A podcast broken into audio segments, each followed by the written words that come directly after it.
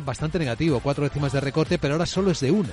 También está mejorando, está en 4.489. Incluso el del IBEX no cae tanto. Todavía son 29 puntos de recorte, pero está en los 10.046. El americano está plano, SP, en 4.792 puntos.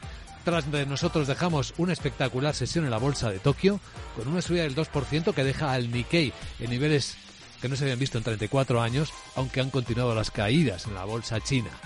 Bueno, ¿cómo viene el miércoles, Sandra Torrecillas? Buenos días. Bien, buenos días. Eh, pues viene muy cauto a la espera sobre todo de ese IPC estadounidense que vamos a conocer mañana jueves y por tanto ahí los inversores van a mantenerse de momento a la espera con cautela, pero sí que van a tener en cuenta, por ejemplo, declaraciones que ha hecho en las últimas horas el que es gobernador del Banco de Portugal, eh, del Banco Central de Portugal, también miembro del Banco Central Europeo, Mario Centeno. Él cree que el BCE va a recortar los tipos de interés clave antes de lo que se pensaba y no debería esperar hasta mayo para tomar una decisión. Dice que no hay signos de presiones adicionales sobre la inflación. En el mercado español hoy vamos a estar eh, pendientes del Tesoro Público porque va a colocar deuda sindicada a 10 años y ya ha dado eh, mandato a seis entidades financieras eh, para esa emisión. Esperamos también ventas al por menor en Italia y en Estados Unidos poquita cosa de referencias macroeconómicas. Entre los protagonistas de hoy vuelve a estar Grifols y esto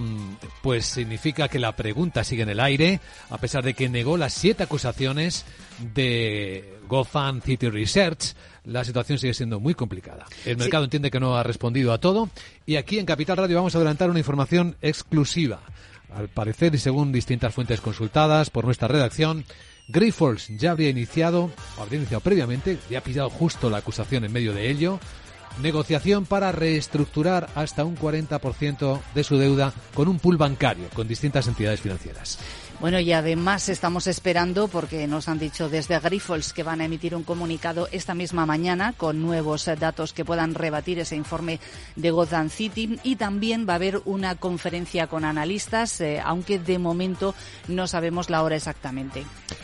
Por cierto, ya saben que va a estar eh, el ex CEO de GoWex aquí con nosotros en 20 minutos, la primera víctima en España de Gotham City. Pues Genaro García nos contará qué paralelismo se encuentra eh, después de su terrible experiencia, esperando, por cierto, ingresar en prisión.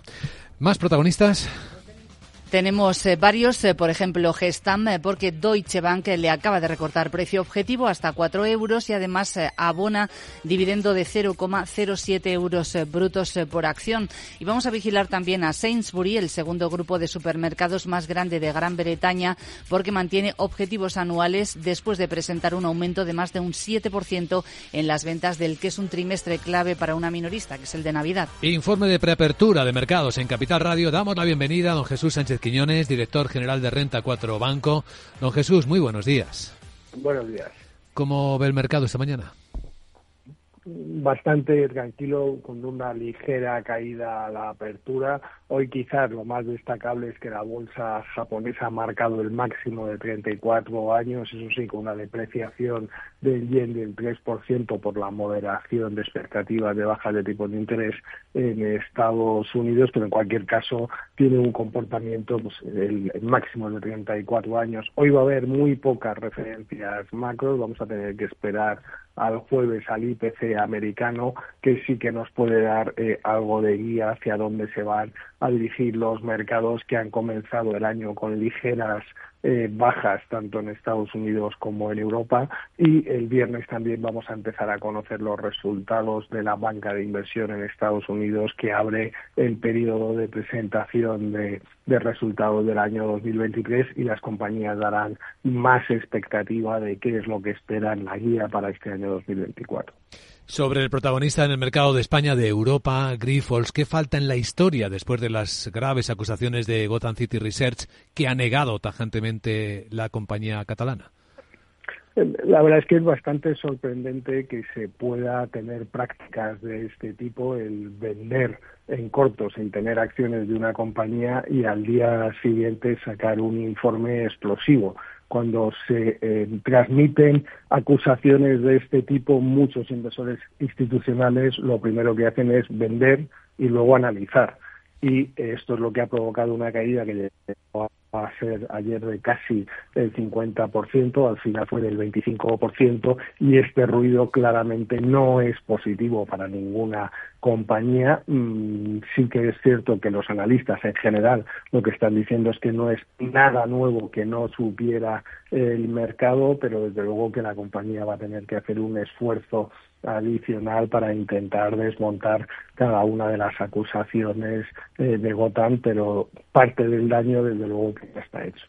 Desde luego que así ha sido. Don Jesús Sánchez Quiñones, director general de Renta 4 Banco, gracias por compartir su visión en Capital Radio. Le deseamos un buen día. Muchas gracias, buenos días. Lo de Grifols es importante. Había posiciones muy llamativas entre los gestores estrella de fondos de inversión en España.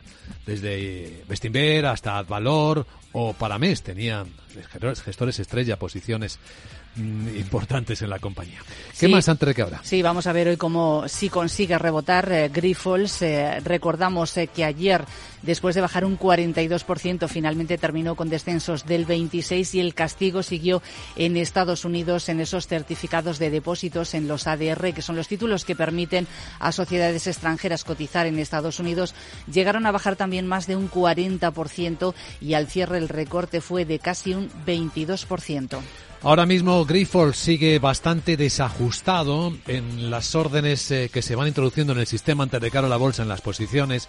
Pues los precios que a los que quiere vender la gente son 11,18 euros. Cerró a 10,55, así que de momento está bastante difícil porque órdenes de compra es que no hay, es decir, la presión sigue estando muy evidente en esta compañía. ¿Algo más antes de que la bolsa? Bueno, nos vamos a fijar también en las inmobiliarias alemanas eh, porque hemos conocido un informe esta mañana de un prestigioso instituto que se llama DIW y dice que la construcción alemana se va a contraer este año por primera vez desde la crisis financiera.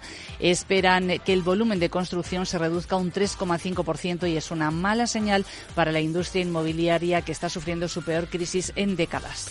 Pues con esta información vamos a ver cómo despiertan los mercados de Europa a situar a los activos protagonistas aquí como cada mañana en Capital, la Bolsa y la Vida.